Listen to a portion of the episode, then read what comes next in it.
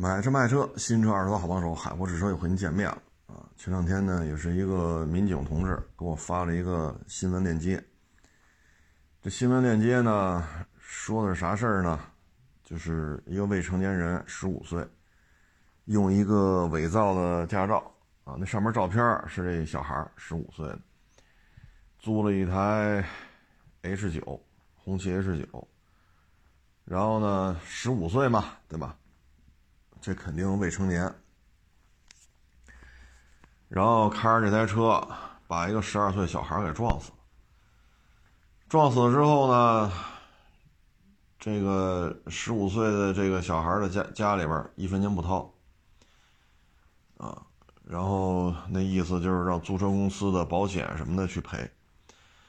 那租车公司说呢，我也不知道他是未成年啊，他拿来驾照上我们也辨别不了真伪。对吧？我们反正照片是他，啊，然后就租了呗。现在租车公司不愿意出钱，十五岁这个肇事司机家里边不愿意出钱。啊，这不是什么保密的东西啊，人家给我发过来是一个新闻，这么一个链接啊。那现在这事儿呢，十五岁未成年人，你追究的一些责任吧，也不太好办。但是呢，他这事儿呢性质比较严重，啊，超速、无证驾驶、肇事逃逸致一人死亡，且不赔偿，得不到死者家属的谅解。那这事儿如果是个成年人的话，就进去吧，啊，你这个不得七年呀？叫成年人的话，这不得待待七年啊？啊，但是现在他是未成年，十五。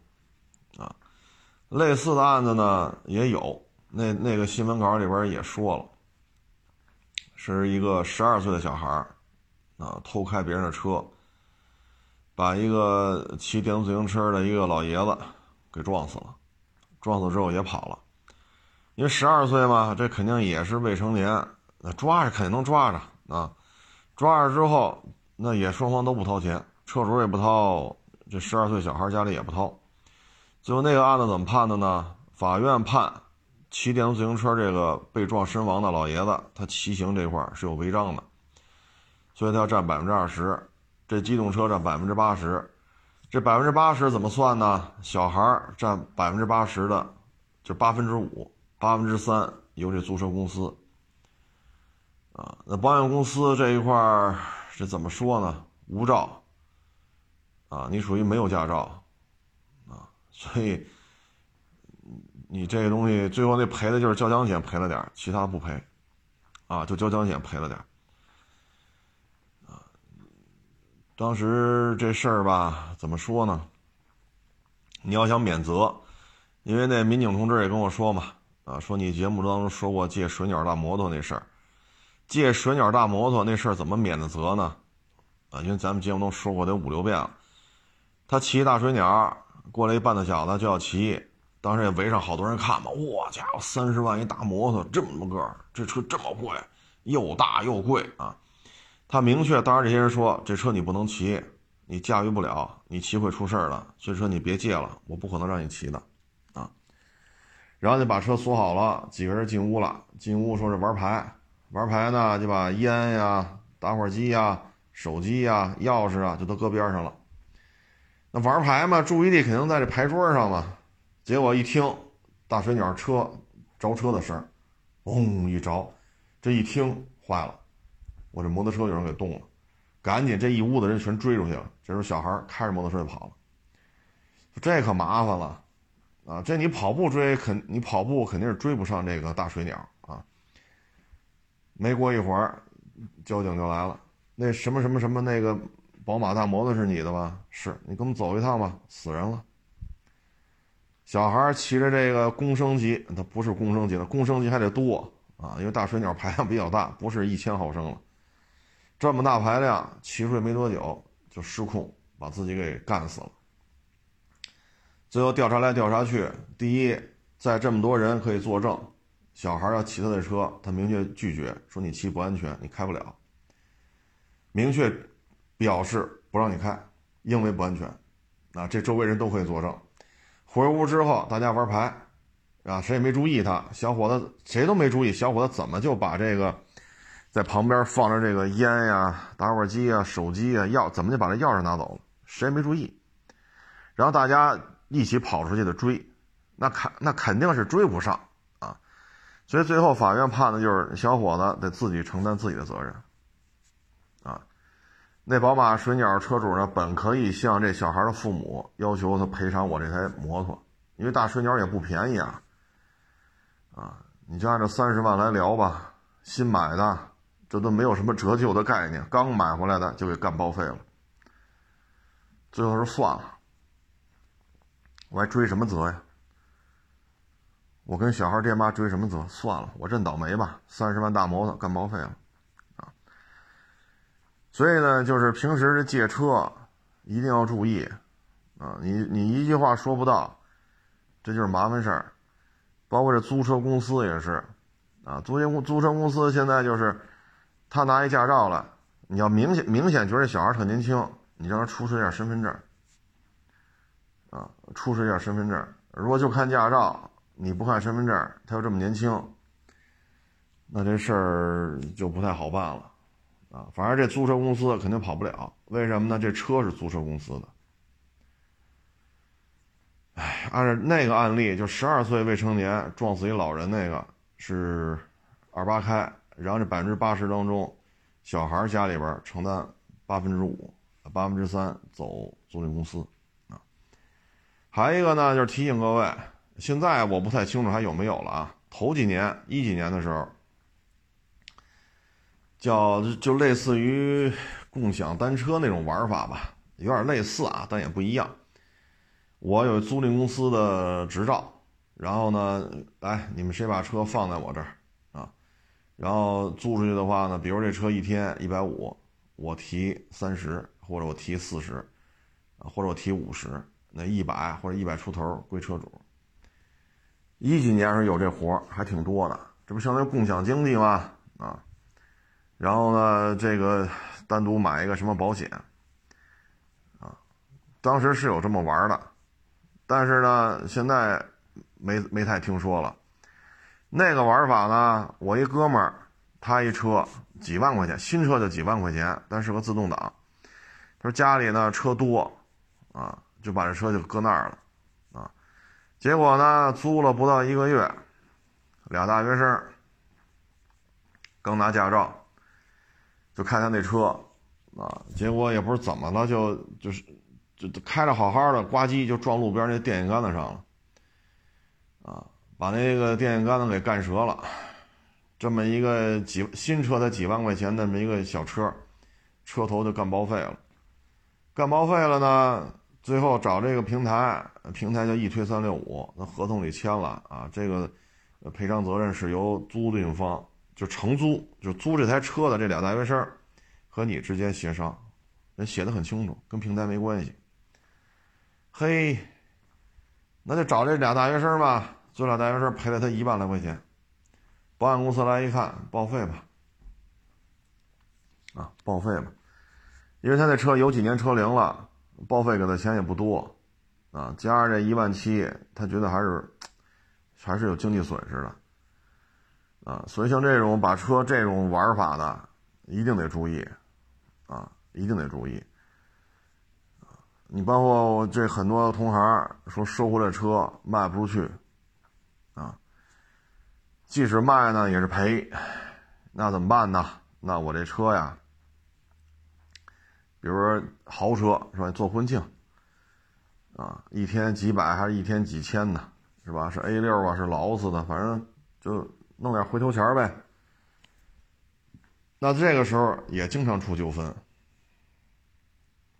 你像你租的标，标主是一个人啊，老板二手车行老板是一个人来租你车，说结婚啊需要几个 A 八啊，或者需要几个这个奔驰大 G 啊，那这个租你车的又是一个人。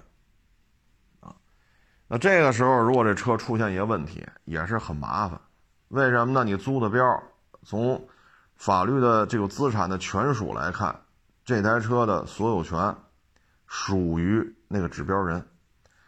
但是指标人是拿这指标换了钱了，租给了这个车行，而这台车实际的所有人是二手车行老板，法律层面的权属人，所有权属于标主，而造成车辆损伤的是租这台车是跑一天，娶娶媳妇儿啊，跑一天，是这个人。所以这一旦出了事情，也是比较麻烦的，啊，你说找不着指标人，如果造成人员死伤了，你指标人，那警察也得找你啊，对吧？你作为二手车行老板来来说，说这大 A 八说五十收的，你现在呱唧一撞，撞死人了，那这车立马就卖不上价了，谁愿意买一个撞死人的车？哎，那这里有损失吧？好，那承租方呢？所以这种，包括我这儿不是老有这带大梁的车吗？嗯，经常能遇见。哎，租你一途乐，我租你一霸道，我租你一个陆巡。你像这五一不是放五天吗？哎，我租你，你那有什么呀？你这一途乐，租那个出去跑跑去，一天给你多少钱？我这儿从来不干这事儿，一分钱我都不挣。我不挣这钱啊，这车在这放着，我也不租出去。你只要一租出去就是事儿啊。当然现在了，电子标了啊，这车也不让上路啊。但是之前是一直都有啊。你像这个，打我这儿是没有这么干过啊。说一天几百这个那的免谈，这车一拉回来。啊，租这种带大梁的车，你说他干嘛吧？啊，咱们挣的钱就是低收高卖，咱弄不了这种汽车租赁。啊，有的车行就愿意挣这钱，最后就出了事儿了。啊，处理起来可麻烦。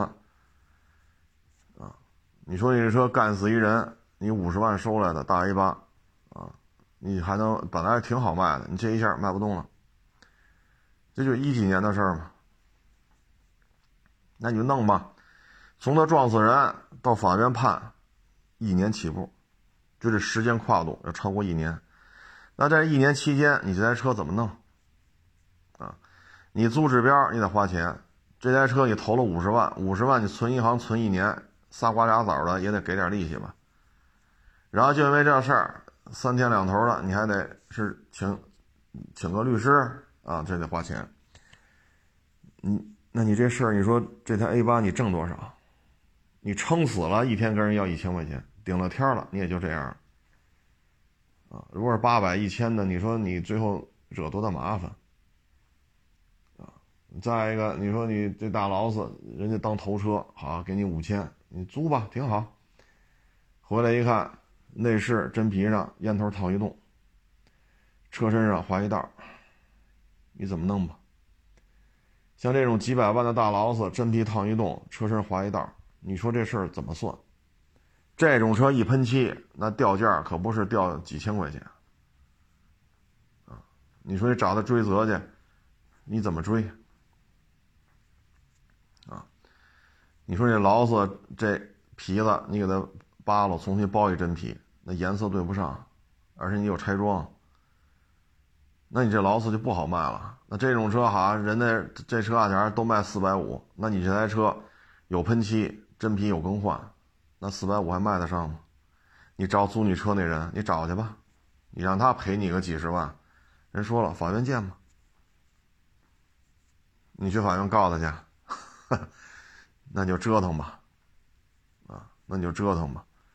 你在起诉期间，你们之间的纠纷就在这台车大劳斯四百五。啊，因为喷了漆了，更换真皮了，导致车残值下降，那这台车你还没法卖，因为法院还要看到这台车，还要指定的司法鉴定机构来判断这台车，然后价格评估部门还要对这车的价格进行评估，是不是喷漆了，是不是换真皮了，然后喷了漆换了真皮多少钱，你就走这流程吧，一年起步，啊，那你说四百五十万你存银行，存一年仨瓜俩枣的也得给点吧。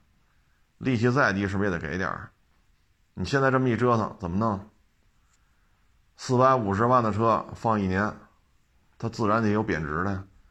不光有贬值，你这一年当中这车还喷了漆了，换了真皮了，你还去法院交了诉讼费，交了律师费，呃，什么司法鉴定这个那，你花多少钱吧？啊，所以这种小钱儿，打我干这行，我从来不挣这钱，放着放着我愿意，我愿意跟这放着，对吧？这这展位一千多平我租的，我车就放在我展位上，谁也管不着。对吧？说脏了是是洗一洗这那，你甭管，那是我的事儿，啊。所以像这种车往外借，一定得慎重，啊，一定得慎重。剐了蹭了这个那个，这事儿就说不清道不明了，啊，尤其是这个十五岁小孩拿一个自己也不是哪儿弄的一个假的一个驾照，啊，撞超速无证。超速无证致人于死亡，肇事逃逸拒不赔偿，没有谅解协议书，你说这事儿怎么弄？这要是成年人，七年起步。七年，你在监狱里起步就得七年。但这一小孩你怎么弄？所以对未成年人的保护呢？现在很多人都说了，由于这个营养啊，是吧？包括接受的资讯啊，现在这十三四岁、十四五岁的小孩儿他懂得非常多。而且营养跟得上啊，十三四岁、十四五岁长到一米六、一米七，啊，甚至更高，这样的孩子挺多的，啊。之前那个是南方哪个城市，十四岁小孩儿把楼楼里边一小女孩啊，是是先奸后杀还是怎么着的？他不到十四啊，你怎么弄呢？你怎么弄？啊还进不了监狱，他都不到十四。那人家接受媒体什么采访，人还乐呢，嬉皮笑脸的。你有招吗？所以未成年人保护法吧，有道理啊。未成年人他毕竟心智不成熟，但是反过来讲呢，你像这种弄死人了，啊，你说这咋整？哎，所以借车。一定得注意，啊，尤其是借摩托，啊，之前那个是广州啊还是上海？那不是那个凯旋吗？人四 S 店门口放了一溜，然而非要试驾，人家把那大凯旋就骑过来了。因为凯旋没有小车啊，什么幺二五这没有啊，弄过一凯旋了，弄这骑，骑呢腿又脚尖沾地，而且车又比较重啊，五百多斤。然后这一起步一晃荡，呱唧摔了，这一摔把那一溜车全给撞了，啊，是六辆是是五辆来着，加他自己骑这辆大概六七辆摩托吧，啊，这车没便宜的，你说三五千一辆也行，但这原装进口公升级的呀，这就不是三五千一辆了，呱唧一撞五六辆六七辆，全给撞倒了，人还受伤了，啊，所以像这种借车。唉，当然了，你说你去四 S 店试驾汽车呀、摩托车，这肯定不跟你要钱，你就签个东西，开去就完了。但是一定得注意，你像这种，这五六辆、六七辆，多少钱修？人是有能给你有有费用的，啊，能开出发票。人因为人家本身就是凯旋的一个四 S 店，人就卖这摩托车，人有授权，人能给开出发票来，掏钱吧。再一个，这些车都是在售车，都没交过购置税的零公里新车，你呱唧这一撞，这一片全倒了，影响残值，人家肯定要追究你这个残值的问题，因为属于按面上说这叫运损车。你甭管是卡车上运的时候电灯坏了，还是轮船上运的时候弄坏了，还是挪车时弄坏了，还是像这种你骑摩托车给人撞了六七辆，啊，都叫运损车。那这车运损车就得往下掉价。啊，比如说能卖二十万，那现在这个吧唧一摔，大灯碎了，油箱瘪了，脚蹬子折一个，啊，那这车可能就卖二十，呃，从二十就变成十八了，那这两万块钱得你出，那你算吧，就这五六台啊，哈哈这这个没个几十万这事儿没法了，啊，所以咱们骑这些摩托车，包括借一些性能车。一定得注意，啊，头二年是杭州吧？一女的租一法拉利，啊，倍儿兴奋，还拍视频发朋友圈了，啊，但是呢，他那视频上显示的很清楚，因为法拉利呢一堆按钮，方向盘上、中控台上这个那，他也不知道怎么弄的，把 ESP 还给关了。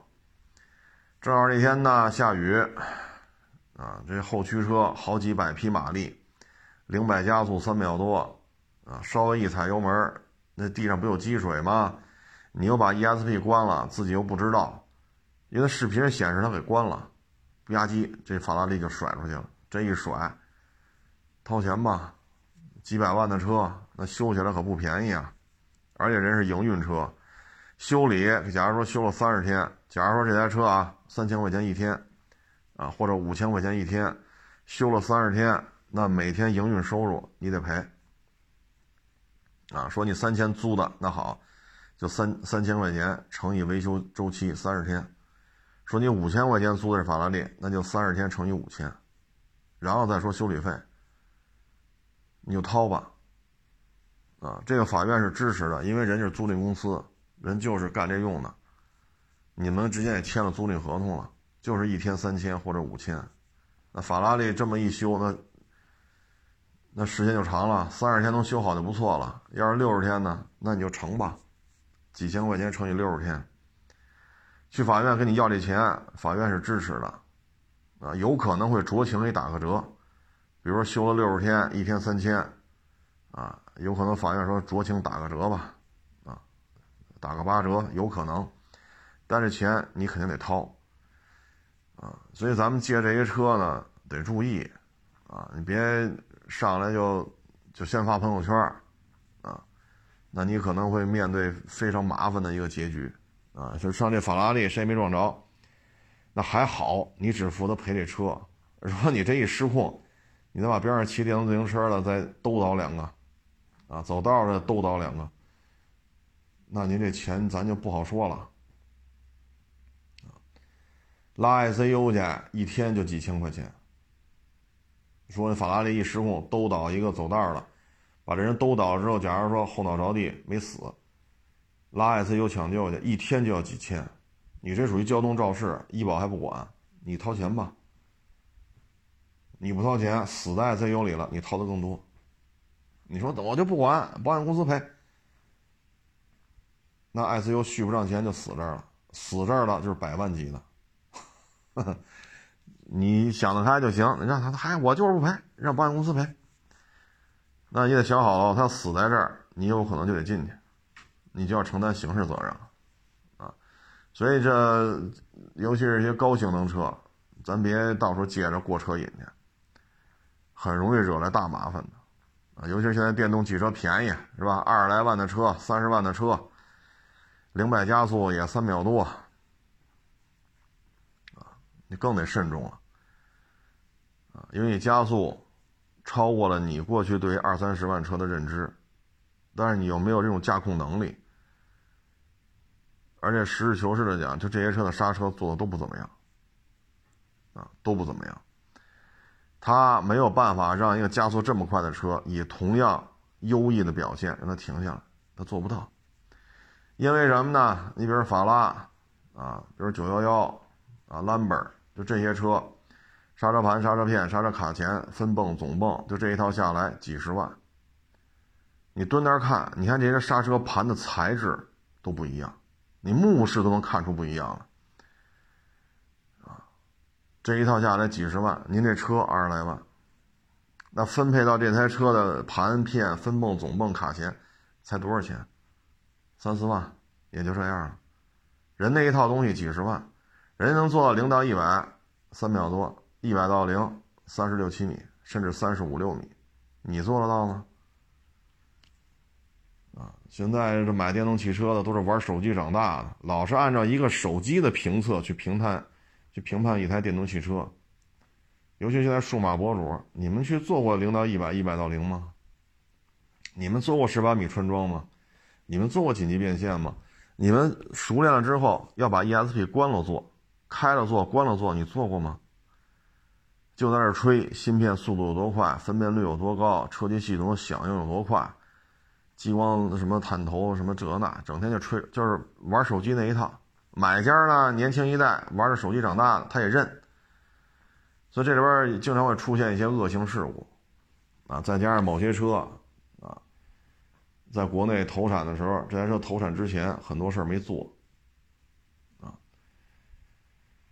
哎，有些时候一看，哈，这车三秒多，我蹲那一看，就这盘，就这片，啊，就这。这他妈对得上这三秒多的加速能力吗？这丫不出事儿不撞死人都对不起这设计，啊，嗯，说这借车呢，再说说现在国内这摩托车啊，这两天特别火的就是那个奔达五百毫升 V 四，三万多，高低配都是三万多，啊，这个价格呢，先不要去欢呼雀跃啊，因为什么呢？钱江马上要推出六百毫升的微型四缸，奔达这个五百 V 四啊，小道消息呢说是在原版啊四百毫升 V 四的基础上扩缸弄来的，而钱江那个六百 V 四呢是在八百 V 四的基础上缩缸弄来的，那也就是说，现在钱江。它能生产六百毫升的微型四缸摩托车发动机，它也就能生产八百毫升微型四缸发动机，因为它仿的那台车原型就是八百毫升的，它会缩缸缩到六百。那就是说呢，那今年下半年，啊，六百 V 四、八百 V 四，钱江是都可以量产的。这你看钱江想不想量产，是量产六百的，还是说六量产六百再量产八百的？这完全取取决于钱江自己的运作，而赛一千就是公升级的，啊，这个四缸机也算是一个超级跑车吧，啊，嗯，这个应该也是下半年应该能展出，啊，或者说小批量发售，啊，所以现在国内摩托车行业的内卷呀，真是，哎呀，这卷死算啊！钱江这个六百 V 四，我觉得是不是得卖到四万来块钱？它如果卖到四万多点的话，那对于其他的这些四万多的车来讲，这就是降维打击。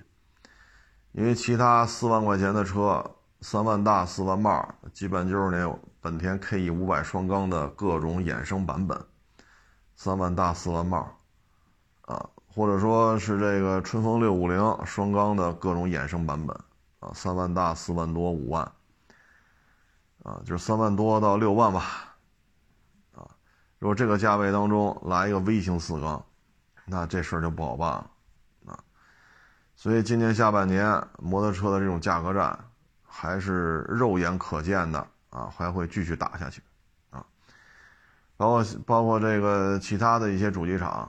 啊，他们的四缸机，比如龙芯，啊，它大概是六百五到六百六这个排气量，啊，六百五到六百六是并列四缸，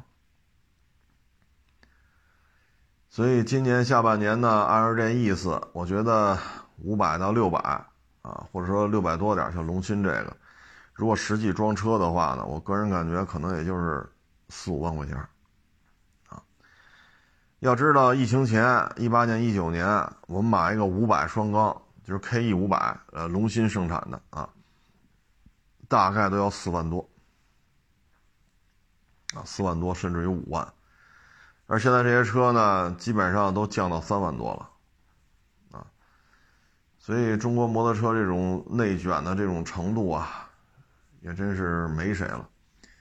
所以我觉得，像如果说不超五万能买到六百 V 四或者六六零并列四缸，啊，就不超五万块钱啊，甭管高配低配吧，啊，那接下来可能对于本田来讲，它这中排量的大贸车就不好玩了，就必须降价了，不降价的话就真卖不动了，啊，因为像海外市场也不是太景气。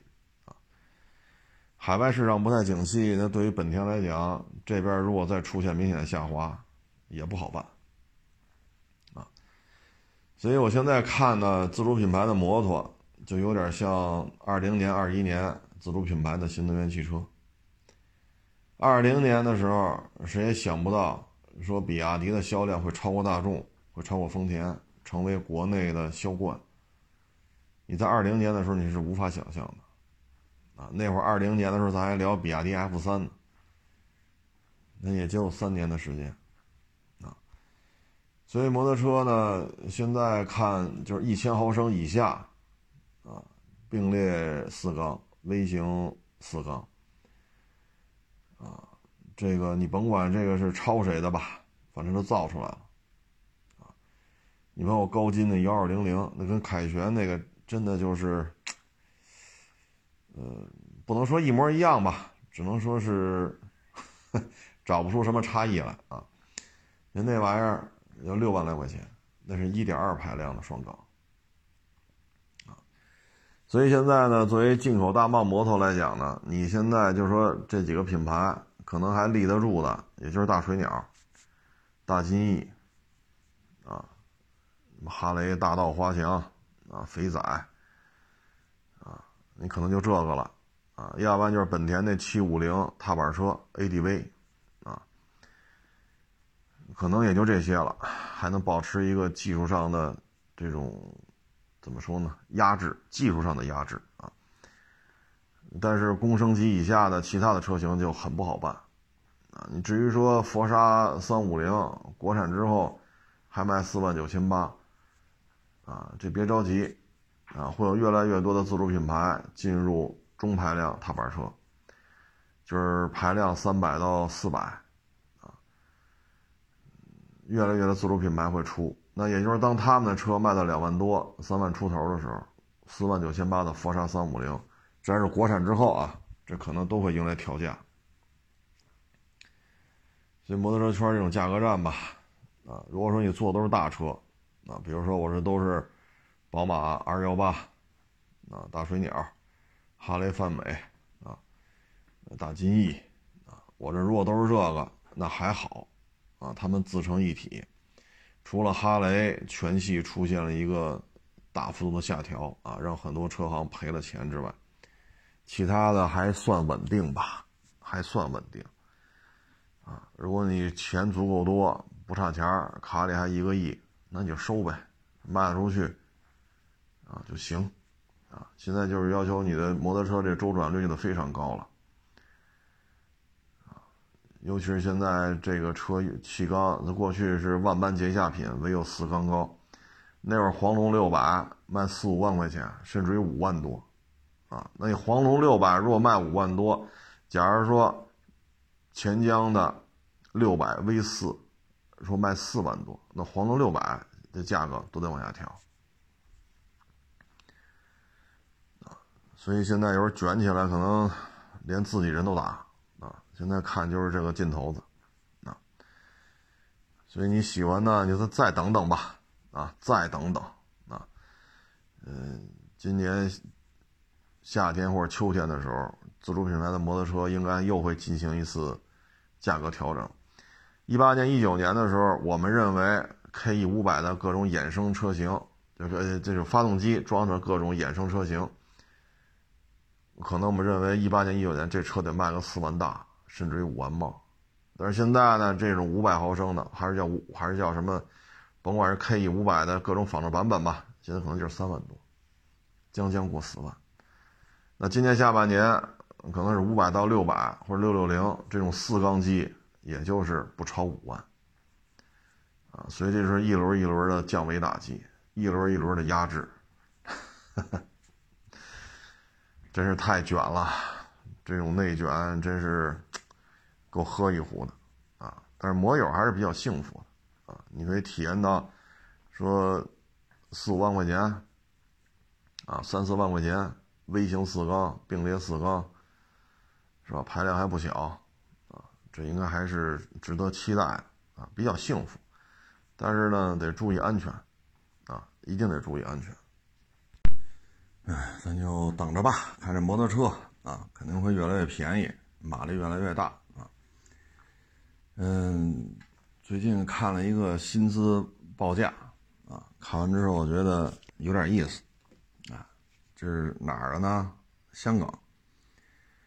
香港当老师的收入啊，我给各位做一个分享。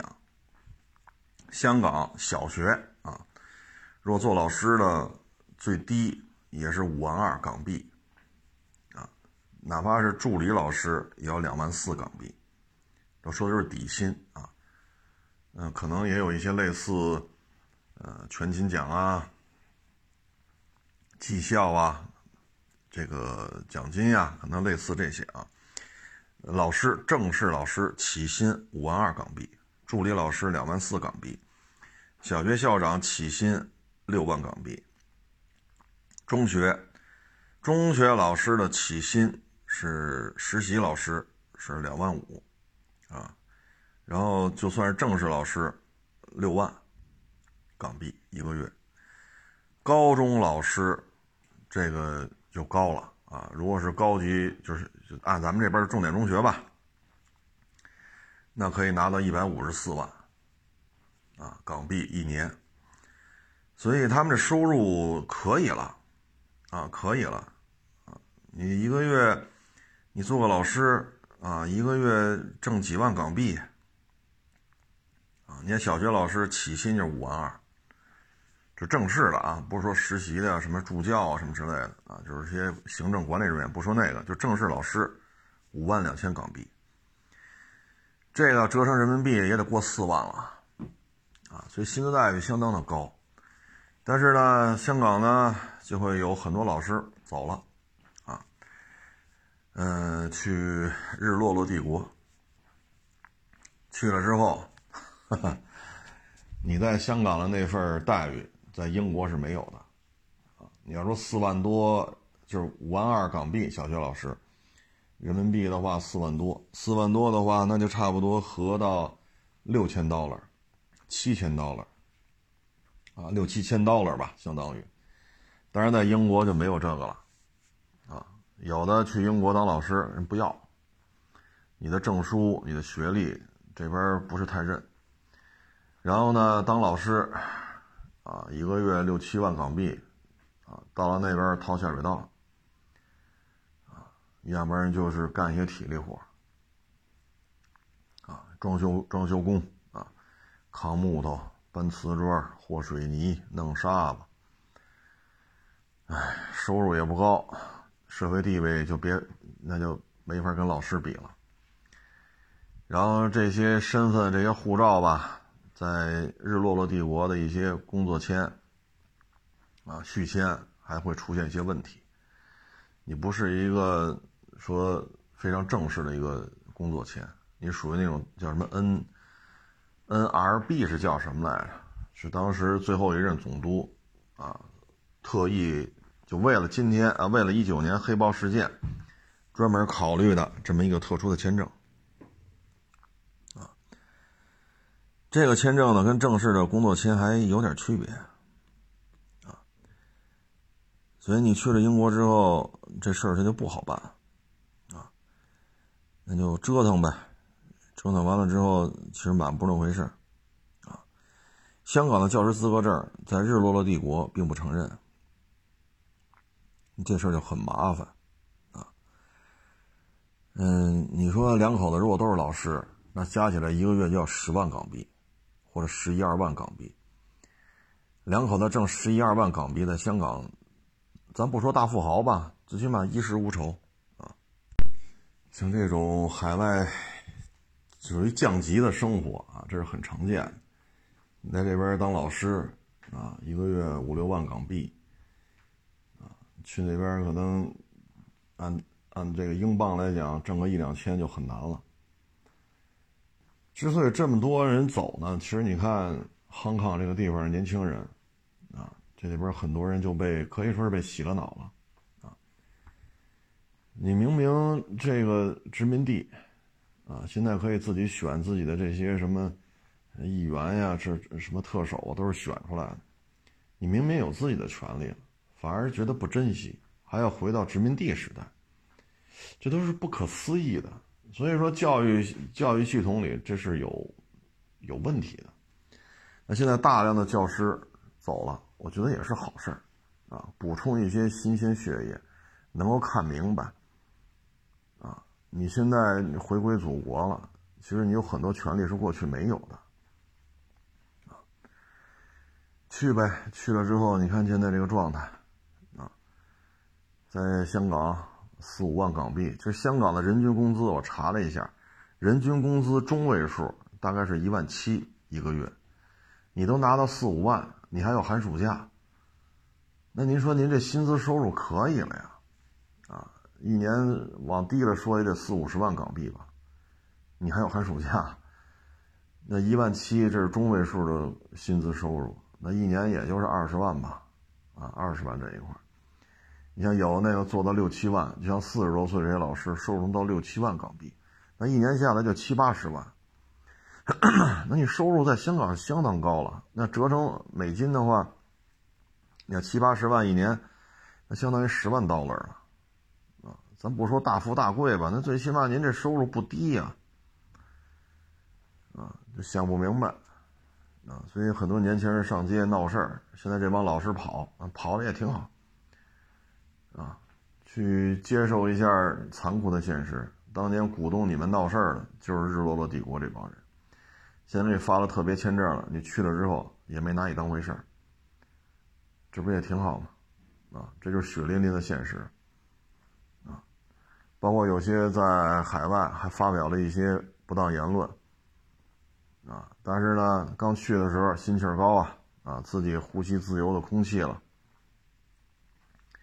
发表不当言论，这个那个，结果过半年活不下去了，带来那个百八十万的港币，啊，因为你折成英镑的话就没多少了，你得租房子，你得吃，你得住，你得买个车，你得加油去，对吧？然后这个那，你会发现这迅速的就把你的资产消耗光了，再回来，再回来就抓了。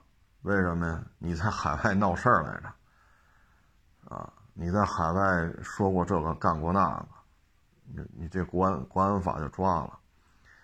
包括这些年轻人也是，啊，一九年是吧？这个那个，现在疫情解除了，有的居然还在咱们这边上大学。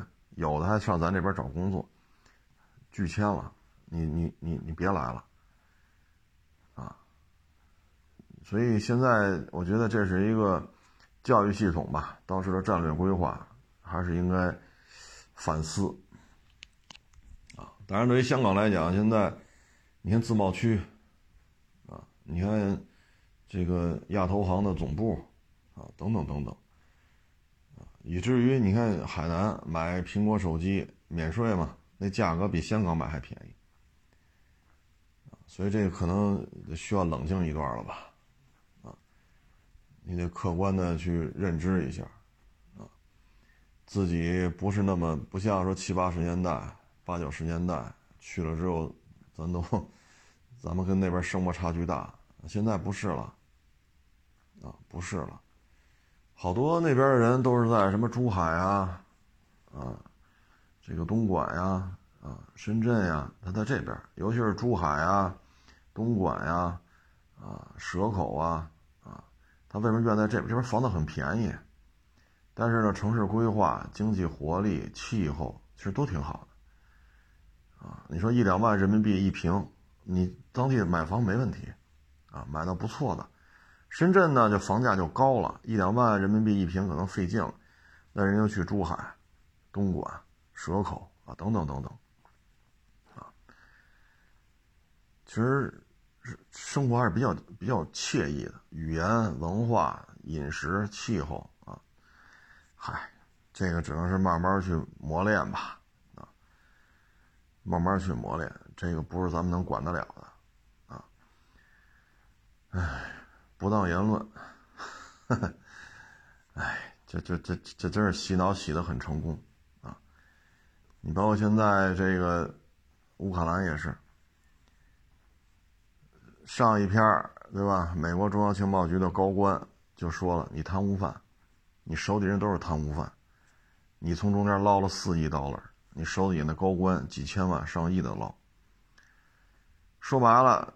泽连斯基现在多多少少是有点弃子儿的意思，啊，因为美国也好，欧洲也好，其实这么打下去都扛不住，啊。但是拜登呢，可能为了自己这总统竞选呀什么的，你让他现在停了，可能心有不甘，因为二四年可能就是大选了，啊，他还要连任。但是这仗打到二四年去，好家伙，这这钱就是无底洞了。而且打到现在，美国经济越打越差。啊，一开始说欧洲的人才、企业、资金都外流到北美，现在不是这样的。啊，这不是又有银行不行了吗？一家一家的不行，那说明你的整个金融体系出现了大问题了。但是这边还要加息。可是现在拜登他考虑他连任呢，你现在说别打了，别打了。那特朗普那说法不就是，不就应了人家的说法了吗？那拜登又不干，啊，所以现在你看，主动给咱们打电话，这说白了也是，啊，有可能觉得自己这也不大妙啊，不大不大妙，可能有可能有弃子的这种可能性。你对欧洲来讲，这么打下去，欧洲也扛不住啊，这几百万大几百万难民。这吃喝、就业，这都是事儿，啊，然后你弄的这个整个基础建设呀、粮食啊、石油、天然气，整个这个也不是太稳定，啊，所以这么耗下去，各家家底儿也都没了。这现在一抡，一天几万发炮弹，就这么抡下去，这兵工厂都跟不住啊。啊所以这司机是不是有可能叫，有可能会成为弃子啊？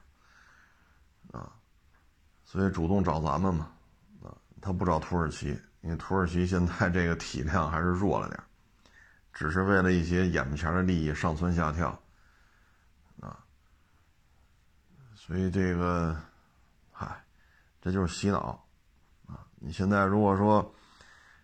现在我们看这征兵嘛，盲人都要弄上去。我看完之后都觉得纳了闷儿了。你说乌克兰，你弄个盲人上前线，你要干嘛去？还有那个腿都折了，不行也得上前线。六十多岁的老头也得上前线。你这样人上前线，你说明什么呢？说明你兵源不够。大量的青壮年在前线都消耗了，成为耗材，对吧？你看那盲人，你弄前线，他他能干嘛？包括那腿折了，打着石膏呢，也要弄到前线，走道都走不了，啊，所以说白了也是堆人啊，堆不上，啊，堆人堆不上，所以类似这种事儿呢，还有一就是以色列，啊，咱们也跟以色列不也谈吗，要珍惜现在这个时间节点，因为阿拉伯世界团结起来了，啊，对于阿拉伯世界来讲，几次。中东战争，啊，以色列和中东这阿拉伯人的这种战争，这些阿拉伯国家可以输一次、输输两次、输多少次都行，以色列输一次就没了，啊，所以咱们跟他谈也是这个，就是这个时间节点你得珍惜，因为美国现在越来越衰落，啊，以你以色列这个体量，你这个，对吧？实实打实的这些，你有多少空军？你有多少地面装甲部队？如果你面对五十万部队，面对一百万部队平推过来，你扛得住扛不住？其实有些事儿也是也是谈啊。嗨，现在看反正都是不得烟抽啊。五一呢，应该说是久违的一个消费的旺季啊。大家上网也可能也都看了，包括很多网友都出去玩去，火车都卖站票了啊。那景点儿，那那个黄山吧，好像是。都得睡茅房里边了，因为山顶上都没地儿了，啊，然后淄博烧烤都限流了，啊，呃，反正这是一场真正的全民消费，啊，像圆明园打这打圆明园这块卖票开始就没有出现过说四月二十七八号把票全都给卖光了的事就没出现过。圆明园这是一个，包括这火车几百列火车全部售罄。啊，动物园、故宫博物院，啊，什么西安的、郑州的，啊，这些大公园、大博物馆什么的，啊，全都约满了。这从来没有过这样，所以大的消费终于来了。我们一直说拉动内需，拉动内需，那这次真的是非常明显的一次消费的旺季，嗯，有的说呢，现在都不买房了。哈哈，对于买房这事儿，现在普遍就没有太多信心了，因为房价涨的真没几个，房价跌的有的是，啊，再加上这房产税，所以大家不愿意把钱花到买房上了，可能就愿意出来吃个串儿，啊，是自驾游，还是坐飞机，还是坐火车，愿意出来走一走看一看。所以这是三年多以来第一次真正意义上的充分释放内需，充分释放的这种国内消费，希望这是一个好头吧。开了这好头之后呢，接下来可能各行各业都会迎来一些机遇，啊。然后我看前两天世卫组织不也发文嘛，现在冠状病毒的死亡率要比之前降了百分之九十。啊，希望疫情呢早日彻底结束，也希望内循环、内需啊，这个国内的这种消费市场能够充分的被启动，都不去买房了，这其实也是好事儿啊。嗯，但是呢也得分啊，你像这两天有网友找我聊天来，啊，其实我跟他聊，我觉得就特别的，嗯，怎么说呢，特别的有感触。这网友啊，两口子都是其他城市的，然后考大学，考到考考到大学，那肯定学习不差呀，分儿也不低。考完之后就在北京工作了，因为十几年前嘛，那会儿留京还不像现在啊，什么积分落户这么费劲，没没没有这么复杂。那会儿留了京了，拿了户口了，啊，然后呢，这个也弄上号了，就有有小客车指标了。再一个呢，也买了房了，然后也也聊啊，就说你看这房子也没怎么太涨，啊，还房贷也是压力，嗨，我说您这个咬着后槽牙活着就完了，你们这一代来到北京能够拿到户口，买了房，有小客车指标，这是三件非常难办的事你都解决了，我说等你们家孩子。啊，将来参加工作，你们家孩子就是一个新的起点。我说咱们这一辈人，说吃点苦，受点累，啊，被这呲的两句，被那骂两句，啊，无所谓。这不就希望下一代少吃点苦吗？对吧？我说你们家孩子将来参加工作，我北京有套房，我有北京户口，我有北京的小客车指标，这三件事就意味着你们家孩子在社会上的起点比别人高一块。他能高一块，就因为你们两口子，打小学、初中、高中、大学啊，等等等等，就因为你们两口子吃了这个苦，他才能享这个福，啊，其实咱们都一样，对吧？都是做家长的，啊，咱们现在吃苦，咱们现在奋斗，咱们现在付出，其实不也就是希望孩子好一点吗？啊，唉，有些呢，像原来我也说过，有些网友那工作呀，嗨，我也没法说。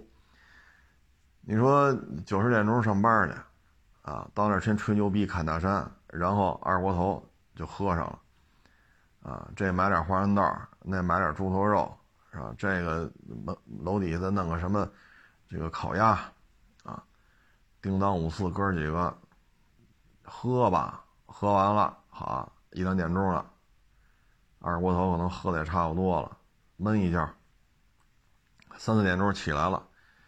二锅头可能还剩下半瓶吧，啊，回家。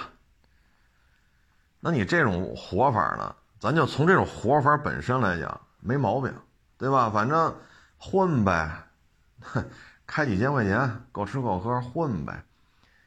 我反正天天是吧，按这种猪头肉、二锅头，我这天天滋儿喽滋儿喽的，我就挺美。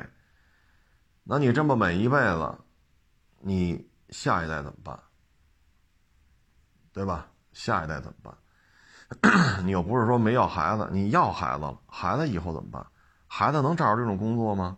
说一个月几千块钱，饿不死，然后又就这么哈，这么随性的管理方式，你们家孩子将来也揣着瓶二锅头上班去，九点来钟十点到岗，然后炸鸡腿、花生豆、拍黄瓜、猪头肉。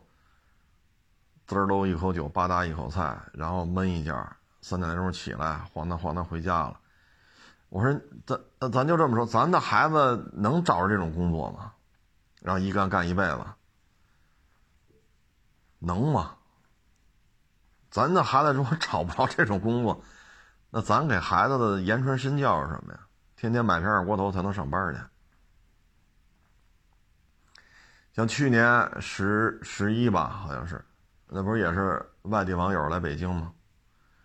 然后要把他那个外地牌照那台车要卖了，当时就聊嘛，大学同学，当时上下铺的兄弟嘛，人家就说我就不在这种三四线城市待着，他们老家是一个城市，南方，也是经济较为发达啊，不是那种差钱的城市。说咱这儿房子低。海鲜新鲜，因为海边嘛，水果新鲜啊。这家族什么的人情世故都在这儿。大平层也买了，结果人同学十年前，人家大学毕业，我就得去北京，我就得去闯去。现在这是去年的事儿嘛，人家给他打电话说：“你来吧，给你找了一份工作。你在当地一年可能也就二十来万，这份工作干一年顶你在老家干好几年呢。”那薪资我就不在这说了，那薪资我都拒绝不了，太高了。说咱就这岁数，只能好像是签三年合同吧，啊，只用你三年。因为这种互联网企业嘛，三十五就是一个坎儿，说就签三年，三年之后你也超三十五了，嗯，续签就别想了。当然这三年下来能挣好几百万，那无法拒绝。你在老家你就挣二十来万，你怎么拒绝？你干三年都挣不到一百。人家干三年挣好几百，那必须得来。来了之后，那你不得请人家同学吃个饭吗？人给你介绍这工作，对吧？无论如何，你得请人吃个饭，表示感谢吧。你这个都有孩子了，你除了吃饭，你不得给人家孩子买点礼物啊？就这，就冲这份工作签这合同，你是不是得感谢一下？好，一请吃饭，然后这个那一聊，倍儿压抑。那怎么压抑啊？人家十几年前来这儿了，他就在老家，房子便宜嘛，到现在就是一万多一平，啊，大平层都买了，拿着海景房舒服。现在来一看，他这同学啊，也是买了海淀区的房，买的时候两万多，现在前面加个一，啊，都就是就是这价，低于十万别别。十万你都别来，别看这房子，不让你看，看什么看？买的时候是两万，现在呢，翻了差不多得五六倍。小车指标，人家摇下号来了，户口拿着了。那现在你这一吃饭一聊，人家收入也这么高，你收入也这么高，但是户口、房子、小车指标这三件事你怎么办？那你孩子从那个地方一来北京，这一看方方面面教育这个那，孩子不愿意回去了。但是你这合同现在来讲还剩两年多，孩子喜欢这儿，他也觉得这儿不错，能接触到确实啊，给的薪资高也是有原因的。啊，这博士一大堆啊，不论是哈佛的呀、牛津的呀，啊，还是清华的、北大的，博士一大堆。啊，都是一些非常高精尖的人才，然后这个是院士啊，这个什么副部级，你接触到人太多了，都是这个。那个世界五百强，啊，这个是世界五百强啊，都是这边的管事儿的啊，薪资也高，眼界也开阔，业务完全不是一个量级。那现在你习惯了，哎，你发现扎不下根儿了，这岁数再弄积分落户。当然肯定有这种可能性啊，但实际上，对吧？包括你这个小车指标怎么办？你得满五年社保，你才有摇号的资格。而合同只给你签三年，人同学也没有恶意，对吧？让你从老家来，这薪资是不是实打实打你卡里了？正规公司，对吧？咱也不是说贩毒去、倒腾军火去，咱也不是干那，正经八百的公司，赫赫有名的互联网大厂。那你，你心理压力就就摆在这儿了。好，三年之后拿了几百万回去，孩子不适应，自己也不适应，再回到那种与世无争，是吧？鸟语花香，一推窗户海景房，大平层，这时候你会发现，好像好像这螃蟹新鲜点，水果新鲜点，好像也不是那么重要了。啊，这边螃蟹可能就是港口里捞上来，拉到这就卖，就是新鲜。水果就是旁边的果园摘下来摆马路边，你过来买，就这么新鲜。所以有些时候呢，就是年轻，不能太荒废了，啊，不能太荒废了，该拼得拼。你老是说安逸，现在同学，你说咱不能说人同学有坏心眼子啊，咱无论如何不能说这话，因为这合同是正式的，工作也是正式的，薪资也就是这么高，毅然决然的吸引你。带着一家三口，老婆孩子来北京。咱不能说那同学有坏心眼子，咱得感谢人家。但是现在这种落差，你收入一样，人家挣的跟你差不多，但是这三件事解决不了啊。户口、小客车指标、房子，现在说你拿钱买买的，有的是十万，十万出去，别看啊，一平米十万出去，不让看。那你也能买啊，是吧？你十一万还是十二万，你掏钱买呗。现在一万多啊，十十一万多套在售房源，可你心里就不平衡了呀。他两万买的，我他妈凭什么十万不让我看呢？所以这里边，包括跟那网友聊也是，我说咬牙扛着，我说两口子来北京，拿着户口，安了家，生了孩子，不容易啊，不容易。这一定得好好活着，将来你们的孩子在北京起点就不一样了，啊，反正少壮不努力，老大徒伤悲，啊，你包括有的这个就比我岁数稍微大点的啊，就还在这个工厂里边待着，因为转岗啊，这个那个，企业搬迁，现在说还在这边待着，没让你去唐山呀，去秦皇岛，但是。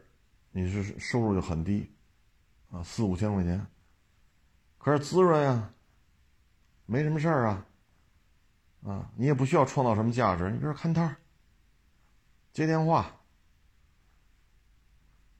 对吧？看大门因为企业搬走了，也没让你去顺义，也没让你去秦皇岛，也没让你去唐山，你搁这待着吧，美滋滋的，多稳定啊，无期合同。但是你说到现在，说孩子要结婚了，要买房，那你这时候说没钱，那你咋整？对吧？你说奥运会之前，零几年的时候搞的大搬迁，零三年、零四年那会儿啊，陆陆续续就搬走了。那这么一晃，二十年了，这二十年一直就在看大门、看报纸、接个电话。二十年，那现在说孩子要要娶媳妇儿要买房，你拿不出钱来！所以有些时候就是得努力啊。包括之前你看那个钣金大师傅，一天就上万，人家他妈一天就能挣一万块钱，人钣金活就是做得好，你咋整？你说我们去修修车去，找人钣金师傅修修车。没工夫，忙着呢。那人家当年就是好好学呀，对吧？你说你这个蹦迪去，你说你撸串去，那个说出去什么是嗨去，人家就在这学呀，人就在这干呀，一点点摸索呀。那人家现在就牛了呀，这一个月干个十几天、二十天，好家伙，这这这得挣多少钱这样？所以现在这个就是年轻，别玩那些盯的那些虚头巴脑的东西啊！挣个仨瓜俩枣的，我要划水，呃，划水去了，我我要滑雪啊，我要潜水啊，我要吃遍望京所有的洋餐厅啊！当然三里屯拆了啊，就像过去，我要喝遍三里屯所有的酒吧啊！说挣这仨瓜俩枣的。啊，我再买个，哪怕分期付款买个小跑车，啊，那你说你弄这些事儿干什么呀？啊，之前咱们之前也举举过这例子嘛，啊，那小兄弟就，啊，也加上我当年老，我当年有这权利嘛，拿着试驾车出去这个那个，我有这权利啊！我又好，我又好聊啊，招了一帮小兄弟玩，漂移这个那个，跑山穿装。回家了，我要买那手动挡的六缸宝马，锐志我都不能啊买二点五，我得买三点零，不买就不行。好，老爷子急了，叮当五四把他打一顿，打的还挺厉害，给那小伙子打的都去医院了。那爹妈也没听他的。啊，人家那会儿是十十三四年前了，人家买的房，学区房，一百二十多平，一百三十平吧，那会儿便宜啊，啊，那会儿便宜，啊，一万多不到两万吧，好像是，好像一万多一平，不到两万。那现在呢，低于一千五，别聊。说一百二三的房子，现在低于一千五，玩去，啊，别上我们家看房子，该干嘛干嘛去。好，现在这房子学区房，你家孩子他也有孩子了，你要上好小学没问题，啊，十年前就落户了，十几年前就把户口迁到这儿了，能上。说混不下去了，你跟爹妈住，爹妈也是三室一厅，那这房子租出去，一个月妥妥一万多，房租一万多没问题，啊，没问题，这一万多你说，最起码饿不死吧？你现在也看明白了，两口子加一块苦哈哈的上班，加一块挣一万多，再养活一孩子，啊，要没有那套房子呢？所以呢，那是父母，啊，哪怕欠银行几十万贷款，但是现在说，哈，欠银行几十万不叫事儿了，那那那会儿欠几十万就是大事儿，啊，当时爹妈就是毅然决然的把他打一顿。那不是现在这房子，你说这，你说这孩子见爹妈毕恭毕敬的，毕恭毕敬。为什么呀？自己办不成这事儿，爹妈给办了。两口子一个月一万多，你让他买这一千五百万都不聊的房子，他买不起，他干到死也挣不出这首付来，就别说付全款了。这个房租比他两口子收入还高，你说贴补家用没问题啊。一万多块钱，这这养活孩子肯定是差不多了，不会让孩子吃不上喝不上啊。哎，所以我跟网友聊，我说咱们吃的苦，就是孩子享的福。中国的父母就这样啊，我说你别说你们家哪儿的，我们家哪儿的，是吧？咱不说那个，中国父母大部分都是这样啊，吃这苦受这累，不也就这点想法吗？所以年轻啊，少干这些虚头巴脑的事儿，啊，多学点本事。天天陪这吃陪那喝，弄得跟个交际花似的。哎，反正你记住啊，酒肉朋友，啥也不是，啊，你学到的本事，这谁也弄不走，啊，你说那钣金大师，我人就钣金活做得好，你怎么把他弄走？你把他杀了，那谁也不会干了。你陪他吃顿饭，他那钣金手艺你就学会了？不可能啊！所以学点本事，这才是生活在社会当中一个立足之地。啊！哎，我还跟那网友聊，我说可以了，我说你这相当可以了，你这三件大事全摆平了：户口、房子、小客车指标，相当可以了。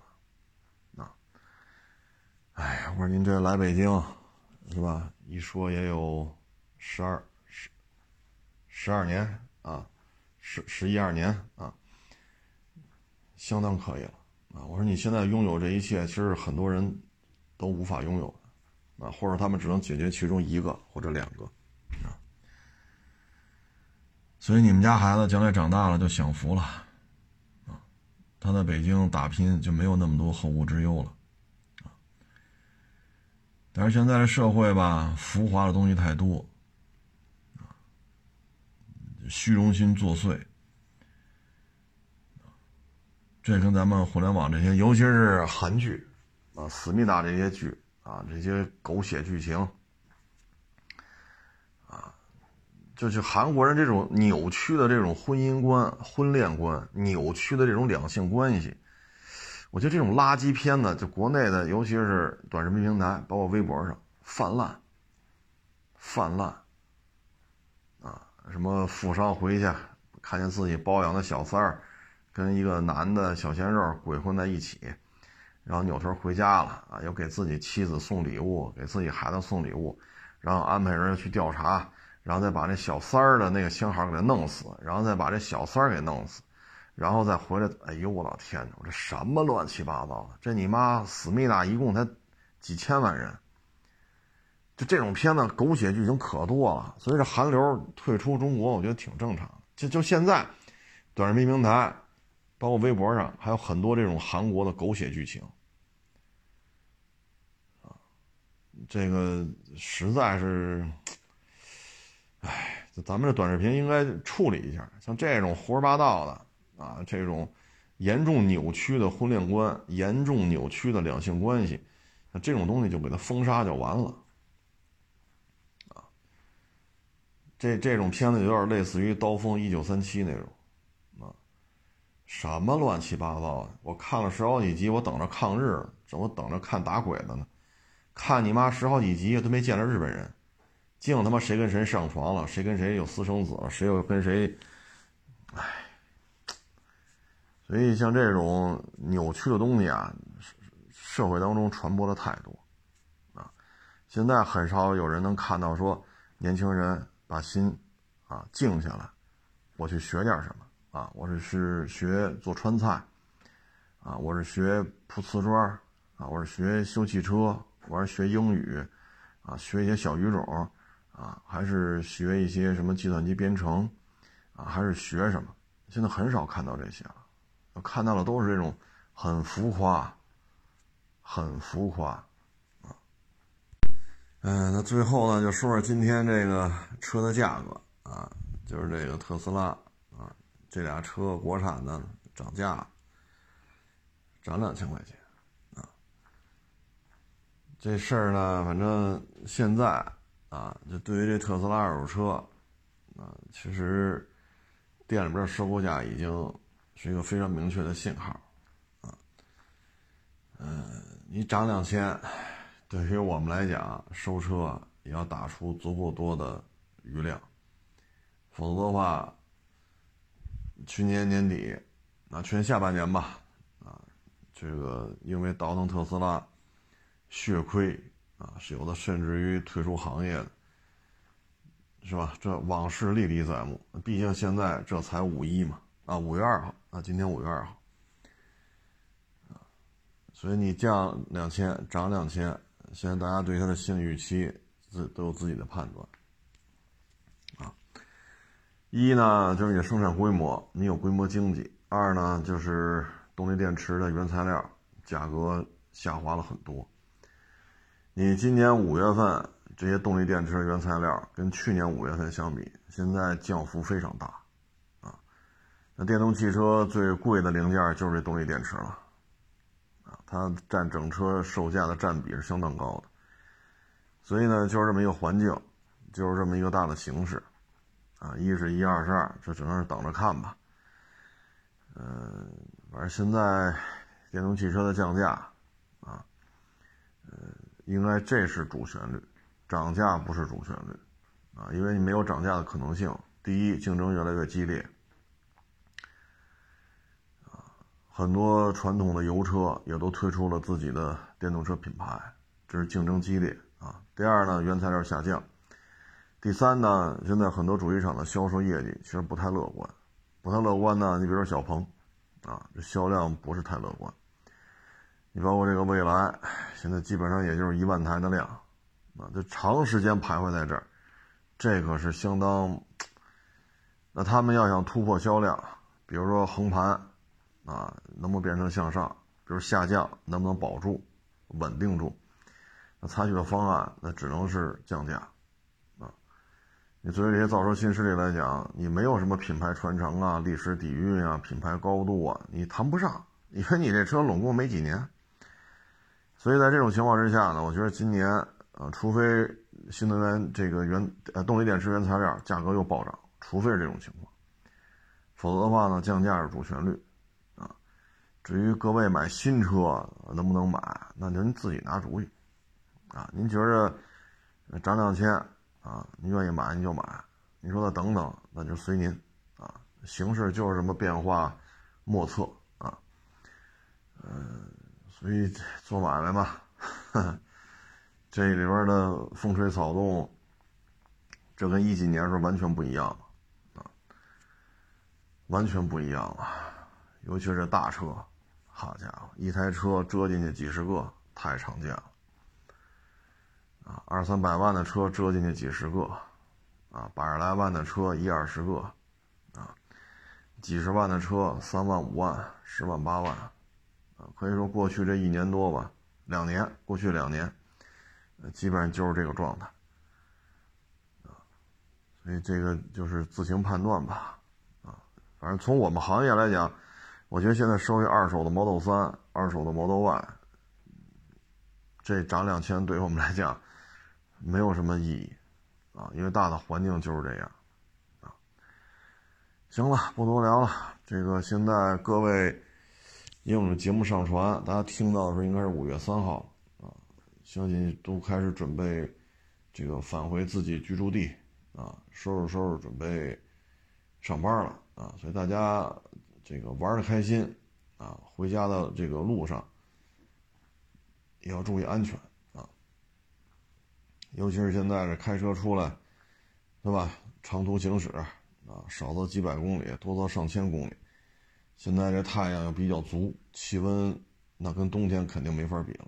所以夏天的时候，如果晚上休息不好，有长时间的开，那中午吃完饭，下午太阳一晒，啊，这。容易犯困，啊，所以各位呢一定要注意安全，啊，免高速费不免高速费这是小事儿，啊，千万别拼了命的往回赶，啊，说太堵了，都说明天五月三号啊，都赶上免费之前，那咱大不了咱住一宿，咱就别跟这较这劲了，安全是最重要，啊，行吧，这个不多聊了啊，谢谢大家支持，谢谢捧场，欢迎关注我新浪微博海阔试车手。